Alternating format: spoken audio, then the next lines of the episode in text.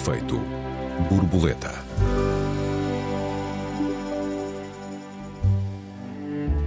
O país desperta finalmente para a necessidade de discutir a autoajuda, os coaches, os homeopatas e tudo o mais a que alguns chamam pseudociência. Afinal, quem marcou aquele golo? Éder ou Susana Torres? Bem-vindos a mais um Efeito Borboleta, eu sou o Joel Neto. Eu sou Raquel Varela, bem-vindos. Olá Raquel, boa tarde. Como é que vão Olá, esses chakras? Joel. Como é que vão esses chakras? Estão alinhados?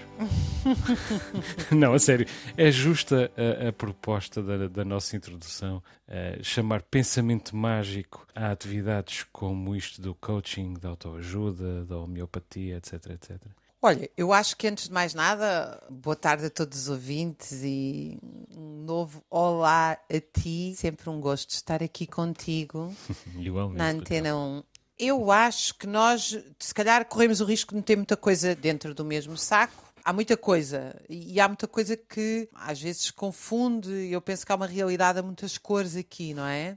Por um lado, eh, nós somos bombardeados com esta coisa da autoajuda e do coaching, etc. Eu no outro dia fui com os meus colegas fazer uma formação de, sobre burnout e organização do trabalho num hospital do Sudoeste Alentejano, portanto com base em Porto Alegre, já há uns dois ou três anos, não me recordo, e estava um panfleto que alguém tinha distribuído onde se aconselhava, se não me engano, a fazer yoga antes de ir para o trabalho. Sendo que nós, quando chegámos lá, havia, se eu estou a dizer exatamente o valor correto, dois psiquiatras para todo o distrito. Ah, na verdade, tu podes fazer yoga, que é completamente impossível eh, cumprir com o trabalho de forma decente, calma, que não fiques completamente perturbado nestas condições de trabalho. Quer dizer, e, portanto, nós acabámos por nos rir um bocadinho entre nós e depois centrar a questão e todos, eh, enfim, eh, todos na assistência e os profissionais de saúde são os primeiros a saber que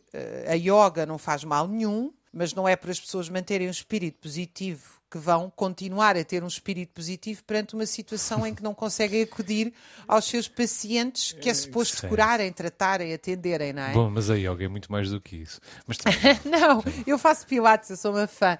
Ah. Ah, por isso é que eu disse, quer dizer, não, não acho mal que as pessoas tenham uma atitude positiva eh, e que pensem em fazer uma série de coisas face a uma realidade difícil e que tenham uma atitude transformadora. Ah, agora, o que, há aqui muito pensamento mágico porque, acima de tudo, há uma espécie de adaptação, e eu diria que hoje a psicologia é dominante nesse campo, há uma adaptação, há uma procura de defesa de que nós nos devemos adaptar a maus ambientes em vez de transformá-lo. Grande parte da, da psicologia é dedicada a isto. E porquê é que eu te disse que há muita coisa complexa no meio disto tudo? Porque eu acho que todas as religiões são pensamento mágico e nós nos colocámos na introdução. E aliás, nós temos um Presidente da República que diz que vai a Fátima, se não me engano, até duas vezes por mês, disse ao Expresso.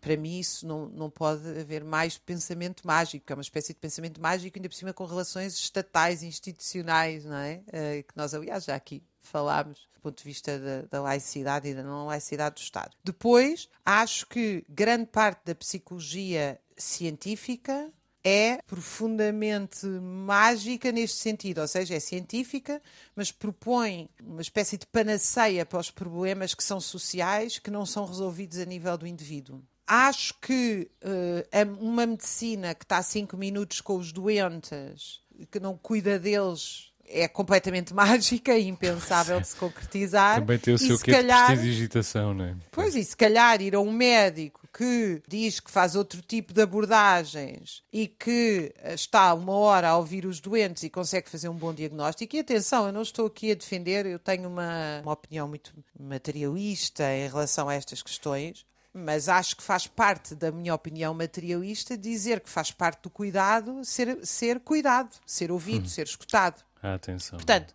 eu acho que no meio disto tudo há muita coisa que é cinzenta e há muita aldrabice que eh, não é cinzenta, não é? Quer dizer, nós continuamos a ter, eu às vezes eh, vejo assim nas algumas notícias coisas de burlas e de aldrabice, etc, que, que fico muito chocada.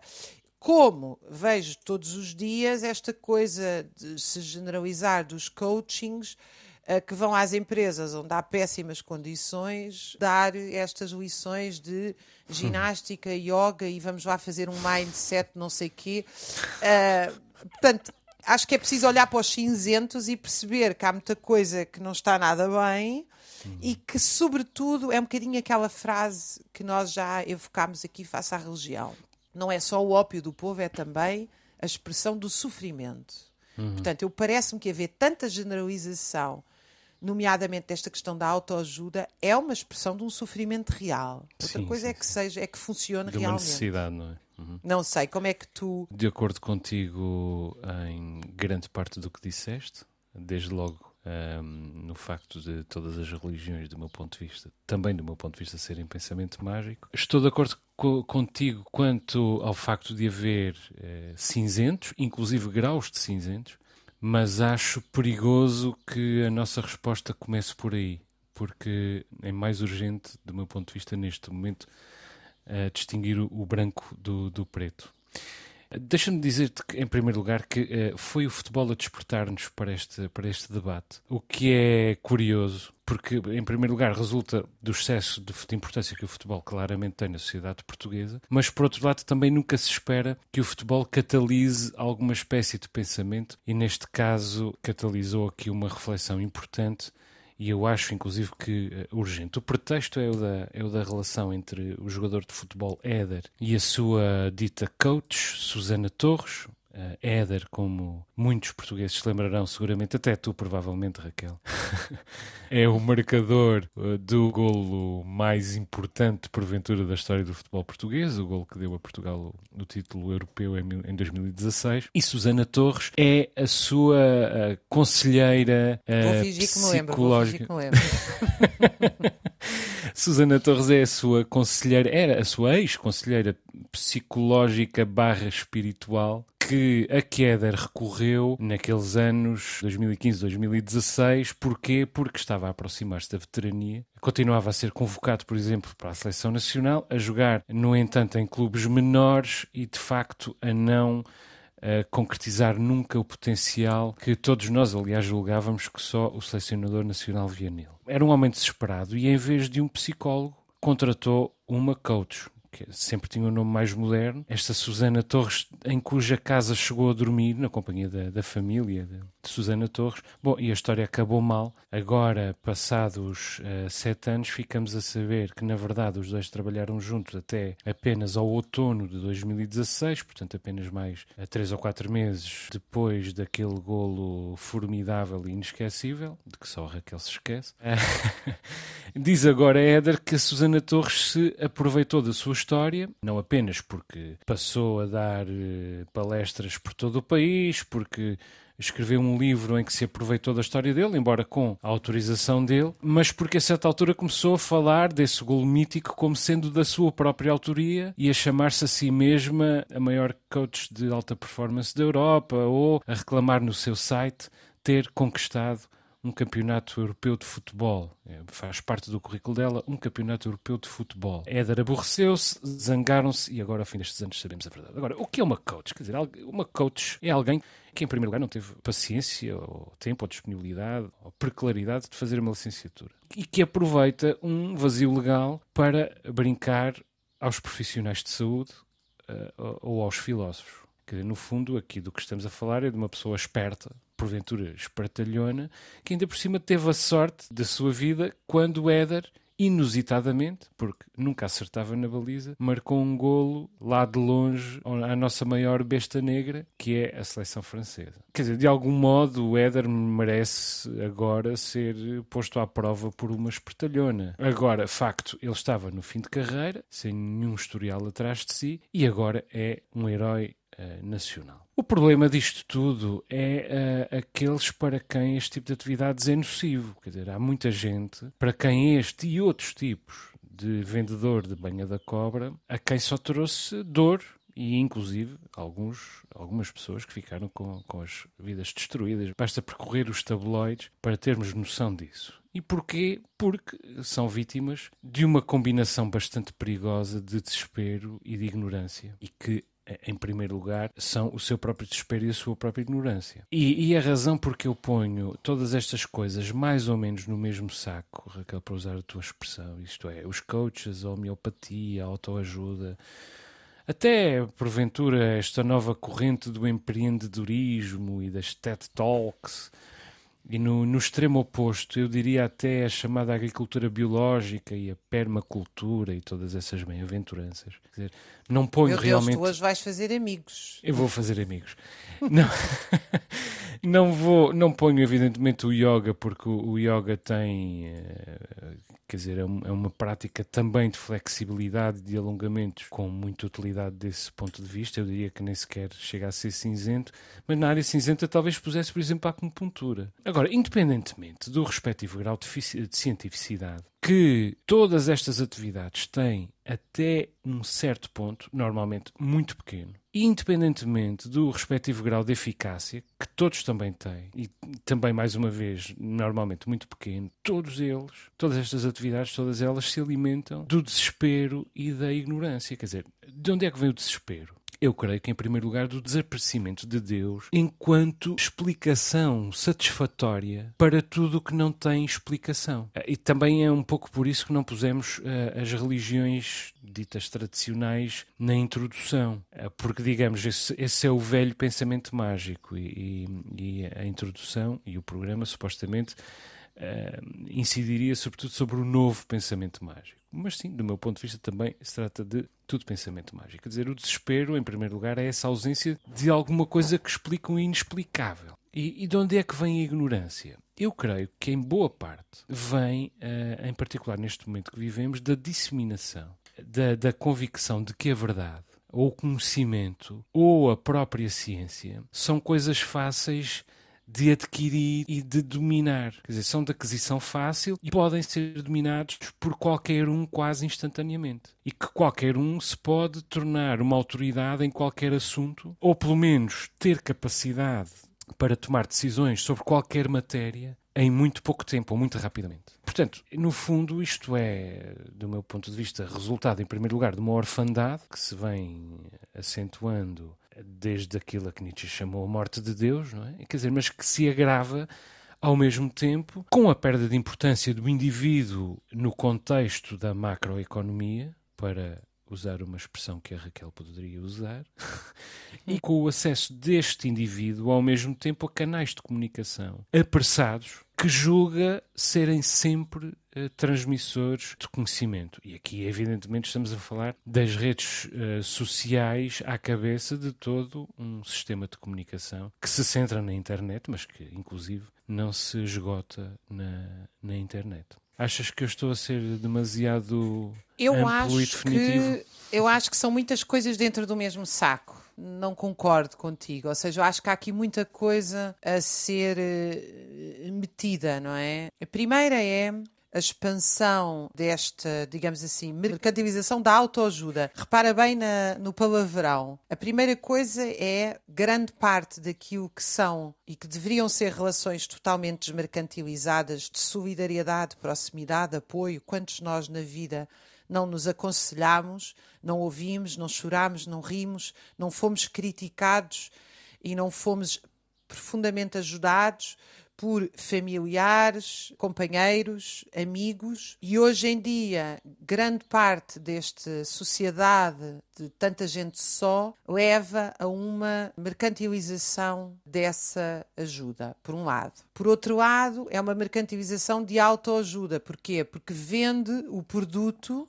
que é o produto de que nós sozinhos podemos resolver grande parte dos nossos problemas. Uhum. E eu já aqui penso que uma vez contei esta divisão que vou dizer de forma simplificada de um meu autor preferido, Perry Anderson, que ainda está vivo, com 80 e muitos anos, e que ele diz que escreveu, quanto a mim, o melhor texto de história de, sobre história de Portugal, chama-se Portugal e o fim do ultracolonialismo, mas escreveu sobre muita coisa, escreveu sobre o espectro da autodeterminação no mundo moderno e contemporâneo, ou seja, uma coisa é aquilo que nós fazemos ao título individual e familiar para mudar a nossa vida, eh, conseguimos fazer mais um bocadinho quando mudamos as comunidades e conseguimos fazer muito quando no século das revoluções e das mudanças estruturais dos últimos 200 anos, se mudaram as sociedades eh, radicalmente. Portanto, essas, essa mudança opera uma transformação gigantesca na nossa vida, que ao nível individual nós não conseguimos fazer, a não ser muitas vezes reproduzir as estruturas familiares, sejam elas quais forem. Então, eu acho que a expansão da autoajuda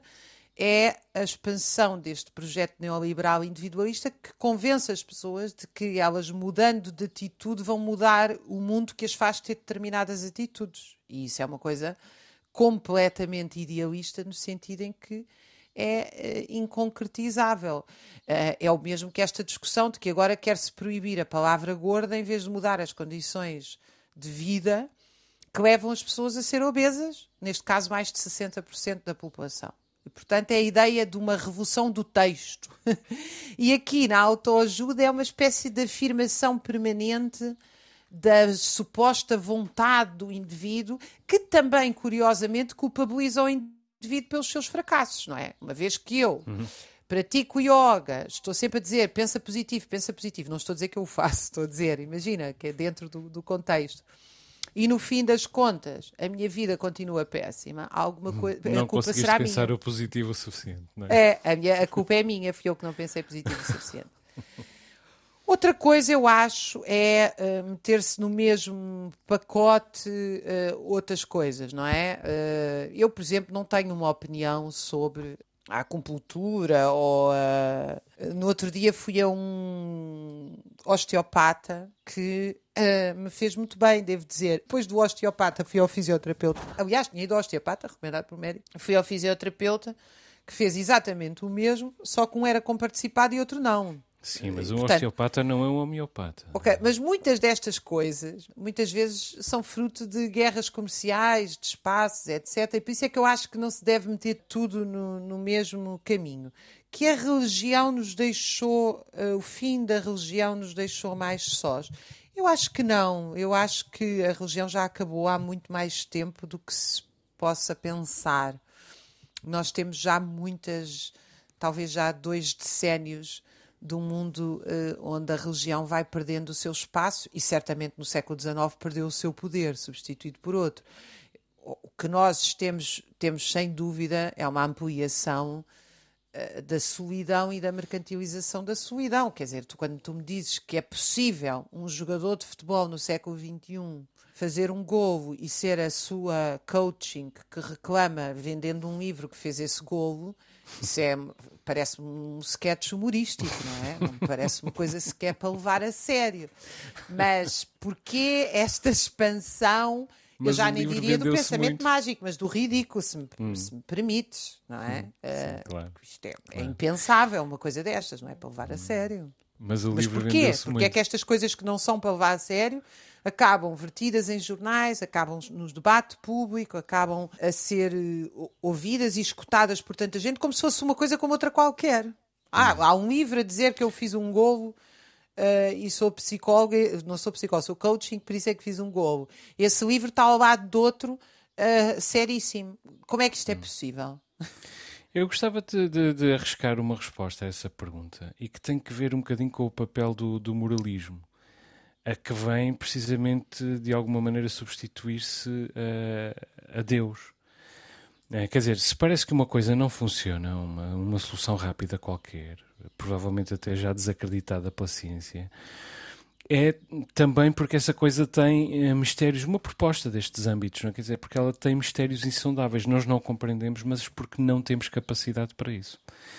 Quer dizer, mas podemos estar descansados, essa coisa é boa é do bem que estamos a falar.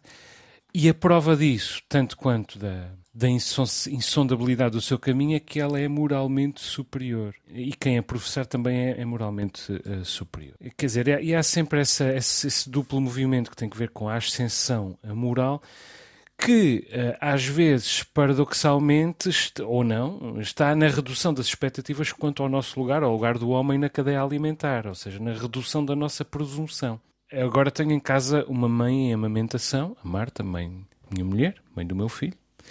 Quer dizer, eu vejo bem, não faltam à volta dela uma série de prosélitos e prosélitas uh, em relação à obrigação moral absoluta da amamentação. Felizmente a Marta não tem uh, dificuldades superlativas a amamentar, mas há mulheres que têm e que são desconsideradas moralmente por não poderem ou não conseguirem amamentar. Porquê? Porque a mulher tem de se reduzir à sua condição de mamífera. Inclusive, eu ouço essa expressão a toda a hora. Somos mamíferas, somos mamíferas e tal. Quer dizer, já ouvia noutros contextos, uh, uh, por exemplo, no contexto de que uma alimentação moralmente superior agora não inclui leite de vaca, não é? Porquê? Tu estás porque... a dizer é que há um relativismo das opiniões, independentemente delas serem sustentadas ou não. Uh, sim, mas sobretudo há uma superioridade, uma, uma superioridade uh, moral dessas, uh, a tentativa de revestir e com algum êxito essas opiniões de superioridade moral. E a dar-te este exemplo uma alimentação moralmente superior neste momento não inclui leite de vaca. Penso que isso é mais ou menos um, pacífico. Não é? Quer dizer, porquê? Porque o homem, e agora uh, citaria isto num tom de proclamação, o homem é o único mamífero que consome leite de outras espécies. Ok, e é verdade. Mas quer dizer, o homem também é o único mamífero que escreve sonetos. E aliás é o único animal mamífero ou não que constrói aparelhos para ir à Lua. Portanto, o homem é o único de muitas coisas. Eu não encontro nestas, nestas coisas todas que, que tu resistes a, a pôr no mesmo saco, que eu se calhar algo grosseiramente ponho, mas não encontro grande diferença em relação a essa coisa do alinhamento dos chakras, que nós também não sabemos bem o que é que é, nem em relação às bruxarias e aos candomblés, porque são as explicações apressadas para, para a realidade. E ao mesmo tempo, são a sua prática reveste-nos dos eh, sinais possíveis de que ainda é possível atribuirmos a nós próprios a importância que achamos que temos e que, e que ninguém nos, eh, nos reconhece. Nós agora estamos sempre a ouvir faz acontecer, faz acontecer e esse tipo de, esse tipo de linguagem dos, dos empreendedores. Mas ontem, ontem domingo, portanto nós estamos a gravar o nosso programa na, na segunda-feira, antes da emissão, eu ouvi alguém dizer boa ostara. Uh, o sabate pagão, não é? Porque estava no almoço com a família é um almoço de Páscoa, uh, e pôs um post no Facebook uh, em que se dissociava daquilo, ou seja, a família estava a celebrar a Páscoa, mas essa pessoa, no meio da sua família, estava antes a celebrar a Ostar, o sábado pagão, o Shabat pagão, não é? Quer dizer, por outra, a primavera, a personificação uh, na deusa anglo-saxónica da fertilidade, da renovação, do renascimento, da natureza e, da terra. E é claro que há sabedorias intrínsecas na terra, mas a ciência, por muito falível que seja, é o melhor esforço de depuração de todas essas sabedorias. Mas também é verdade que a ciência, uhum. é, e obviamente a ciência é sujeita a critérios de verdade externos a nós, e portanto não se confunde, nem se deve confundir com a religião, mas é verdade que a ciência às vezes também aparece como a nova religião. Sim, Quer sim, dizer, é no. Covid, a quantidade de pessoas que meteram uma coisa chamada eu acredito na ciência. A ciência não se acredita. Na ciência demonstra-se. Isso é um oxímoro, não é? É uma, é, uma, é uma invenção. Eu acredito na ciência. Não, as pessoas que quiserem acreditam em Deus, quem quiser. A ciência é demonstrável. E, e aí nós também já temos uma fronteira perigosa, uhum. que é uma relação religiosa com a ciência. Uhum. Sim, é verdade. Embora esse tenha sido sobretudo um problema de linguagem, porque aí se tratava, em primeiro lugar, de sensibilizar para a necessidade de seguir as instruções da OMS, etc. etc. Exato, mas nós não sensibilizamos usando a mesma linguagem da religião. Hum, sim, porque é senão verdade. nós não distinguimos uma da outra. É verdade. É justamente pela necessidade de distinguir uma da outra. É verdade. Bom, e eu, Raquel, devo dizer-te que uh, sigo muitas vezes por, aquele, por aquela máxima do Woody Allen, que é whatever works, é? O, que, o que quer que faça bem a cada um está ótimo. Ou como dizia o Elton John, whatever gets you through the night, o que, o que quer que, que te ajude a chegar vivo a, ao dia de amanhã, atravessando o escuro da noite. Agora, nem tudo é ciência, nem tudo é conhecimento e nem tudo é inteligência. É, é só fé, uh, muitas vezes. E que a ciência uma é uma crença expansão... justificada. Sim, sim, sim. Claro, não é uma crença. A ciência é uma é uma, é uma é um critério. É um critério. Exatamente. Uhum. Uhum. Não, mas, mas, repara bem, esta expansão destes uh, mecanismos mágicos não tem a ver não só com a, a solidão, mas também com a falta de acesso das pessoas à ciência. Digo-te isto, por exemplo, no campo da saúde. Uhum. Se as pessoas não têm acesso a uma saúde uh, fiável e digna em tempo real, A tendência não é para irem comprar um livro a dizer penso positivo. A tendência é para fazer alguma coisa. Provavelmente é? está Quer aí dizer- uma das explicações.